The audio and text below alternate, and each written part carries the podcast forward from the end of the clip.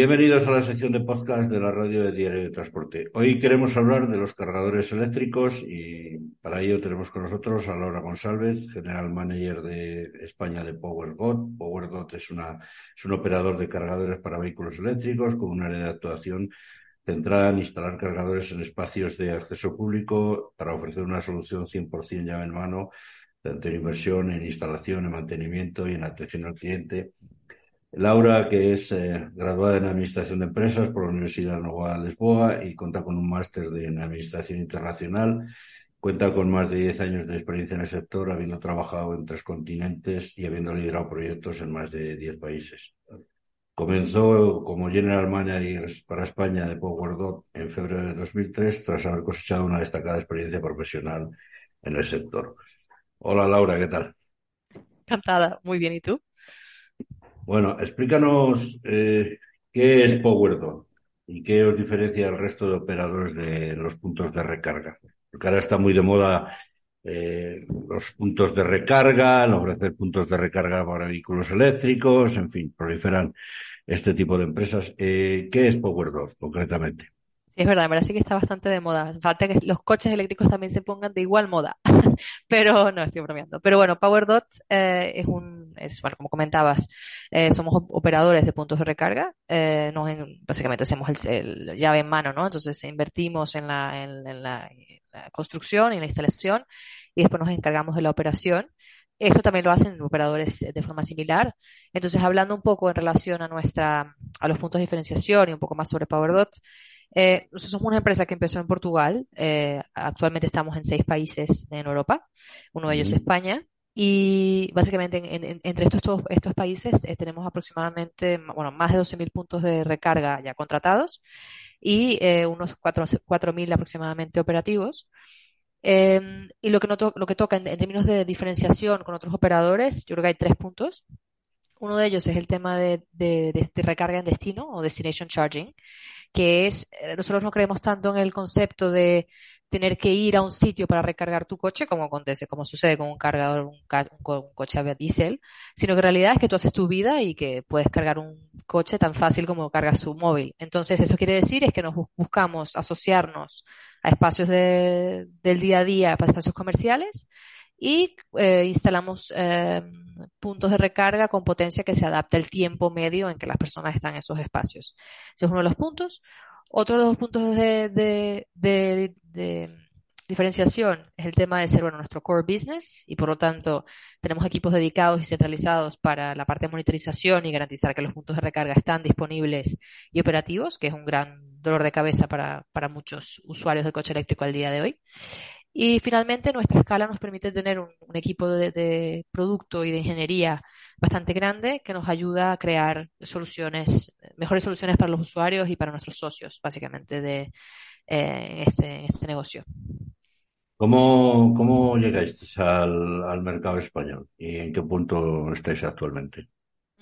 Bueno, em, empezamos en España en 2021 Em, y de lo verdad que desde, entonces hemos crecido eh, bastante rápidamente. Ya contamos con más de 1.300 puntos de recarga contratados y bueno, de esos apenas 350 están activos ya. Pero bueno, estamos en, el, en la fase, bueno, realmente de desenvolver y de instalar esos puntos de recarga que, que, nos, que hemos contratado y continuar con este crecimiento.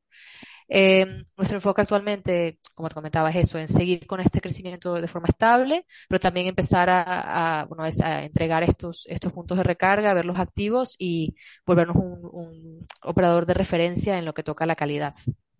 Aparte de los puntos de recarga públicos, ¿también instaláis puntos de recarga para particulares? Por ejemplo, el que quiera tenerlo en su garaje.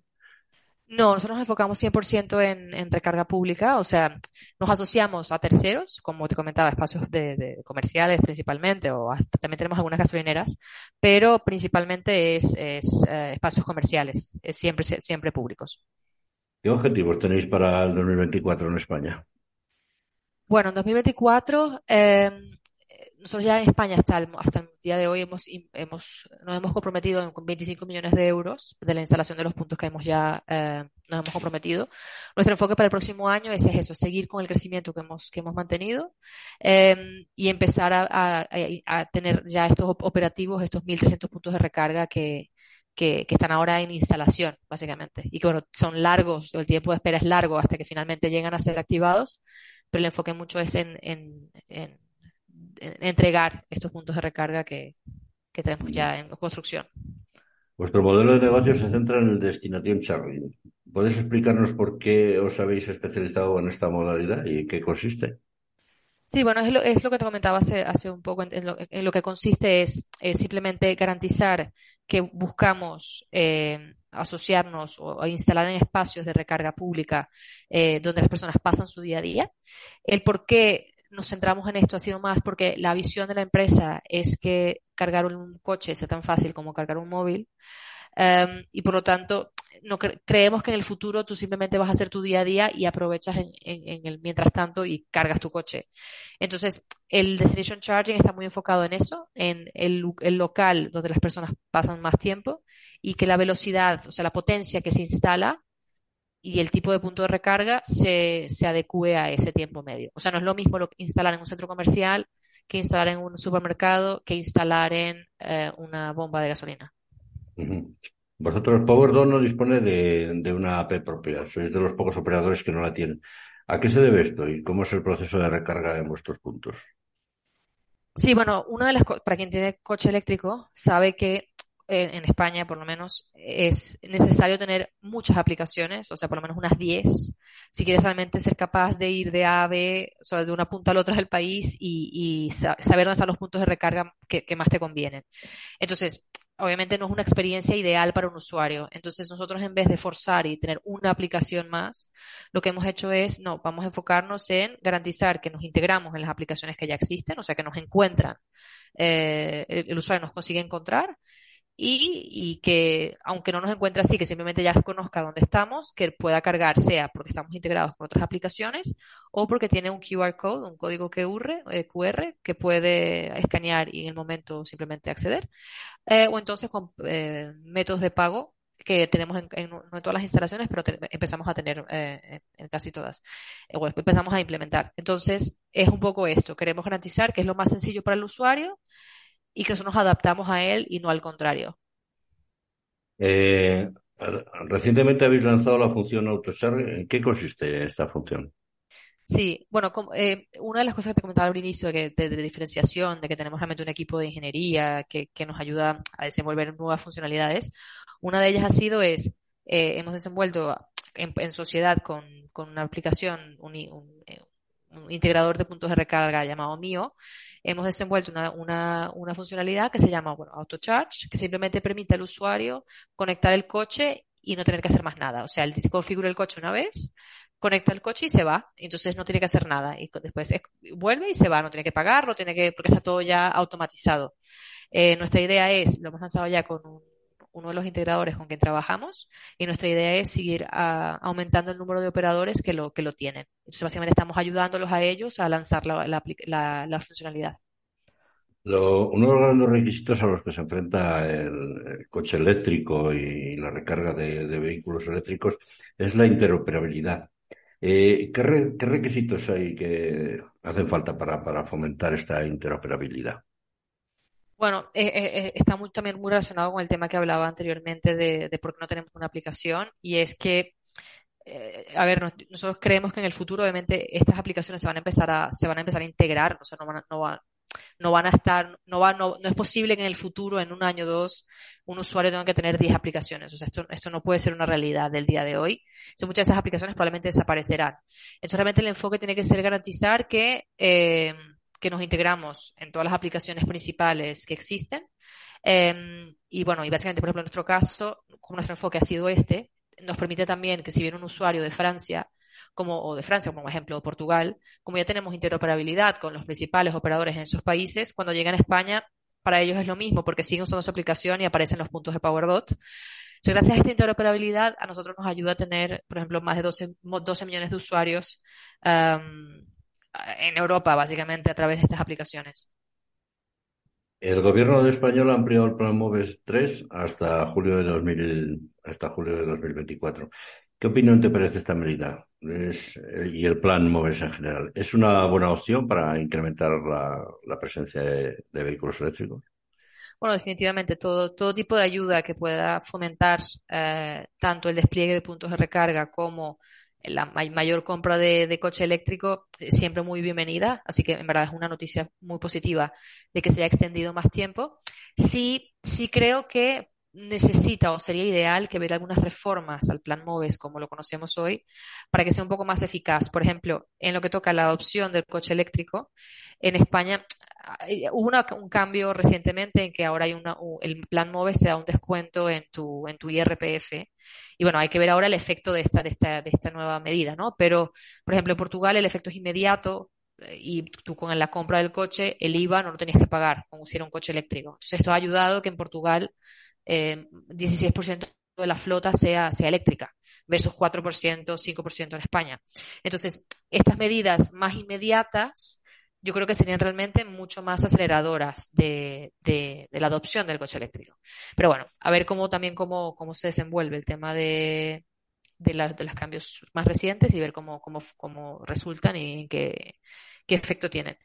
Sobre los puntos de recarga, eh, bueno, también es bastante positivo que se extienda. Si es verdad que el proceso es un poco burocrático y complejo, eh, es bastante complejo y por lo tanto sería ideal que, que realmente se, se, revisaran esos procesos y fueran más sencillos y también más estándar entre provincias, porque hay como una regulación central, pero después cada provincia acaba por aplicarla de formas diferentes. Entonces es una, es una incógnita si vas a conseguir recibir esos subsidios al final del día o no que obviamente en empresas como, como la nuestra tiene un impacto gigante. Entonces, bueno, eh, en conclusión, es muy bueno, pero sería ideal que eh, se revisaran las, condiciones, digamos.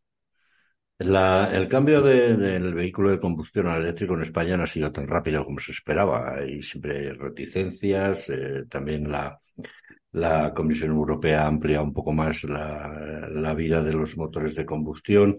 Eh, ¿Tú crees que ¿Qué hay que hacer? ¿Qué tendría que hacer España para acelerar, esta transición hacia una movilidad 100% eléctrica? Que esperamos que de aquí a 2050 sea, pero, pero de momento está siendo más lenta de lo que, de lo que se esperaba.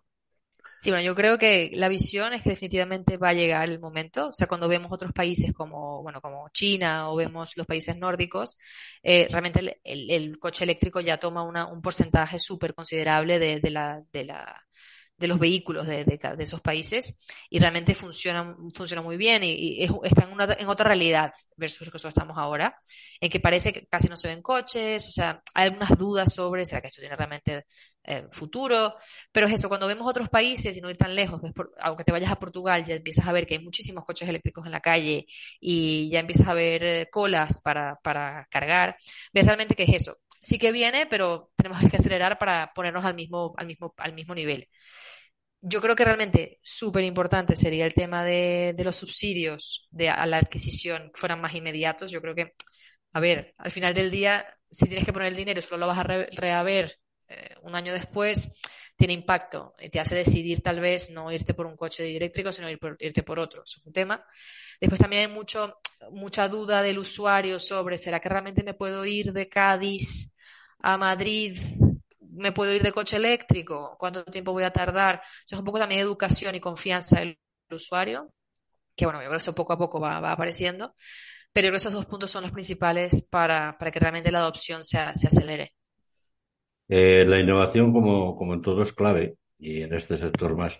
¿Cómo está innovando PowerDoc para y qué podemos esperar de vosotros en los próximos años? ¿Cómo, porque innovar es algo constante, tiene que ser algo constante, ¿no? Exacto, es una, es una muy buena pregunta y es algo que todos los días estamos, vale, ¿cómo innovamos, cómo nos diferenciamos? Yo creo que es eso. Actualmente, bueno, mucho enfoque en cómo garantizamos, como no tenemos una app, cómo garantizamos que creamos nuestras eh, funcionalidades a través de, los, de esta interoperabilidad, o sea, y la, la, la, entregamos a través de los operadores con quien nos integramos, que eso también tiene mucho trabajo pero va a ser diferenciador, nosotros, eh, es nuestro, nuestra creencia. Eh, también es mucho sobre la, experiencia del usuario, como empieza, empieza a haber muchos puntos de recarga, empieza a ver, se empieza a volver mucho más común y está uno al lado del otro, ya no hay tanta la, la, necesidad de, vale, ok, voy a este sitio porque es el que me queda más cerca. Eh, sino que realmente es eh, un tema de, de, bueno, que básicamente es, es, realmente diferenciar el tema de calidad para que eh, el usuario tenga la mejor experiencia cuando va a nuestros puntos. Entonces, nuestra innovación va a ser mucho en, la, en este sentido, es cómo garantizamos que la experiencia con PowerDot es realmente diferenciadora. Cuando uno se desplaza con, con un coche eléctrico, eh, siempre tiene que planificar eh, el recorrido que va a hacer, los cargadores que se va a encontrar por el camino, eh, no apurar al máximo la, la, la carga eléctrica. Eh, ¿Tú crees, eh, desde muchos sectores se dice que faltan, faltan suficientes puntos de recarga? ¿Tú te, qué, qué, distancia consideras tú ideal, por ejemplo, para que haya puntos de recarga para eléctricos? La, aunque la Comisión Europea recomienda que sean cada 60 kilómetros, ¿te parece una buena distancia? Sí, yo creo que sí. A ver, yo creo que aquí el tema, yo creo que más que la distancia también es mucho la potencia. Porque es verdad que hoy en día en teoría hay, much, hay no sé, 27.000 puntos de recarga instalados, pero realmente cuando se va al detalle es, vale, pero ¿cuál es la potencia de ese punto de recarga? Porque es muy diferente si yo tengo que ir en un viaje de larga distancia, no, tal vez no, mi objetivo no es eh, tener que pararme 5 horas para cargar, mi objetivo es pararme 25 minutos o una hora máximo que como y, sigo.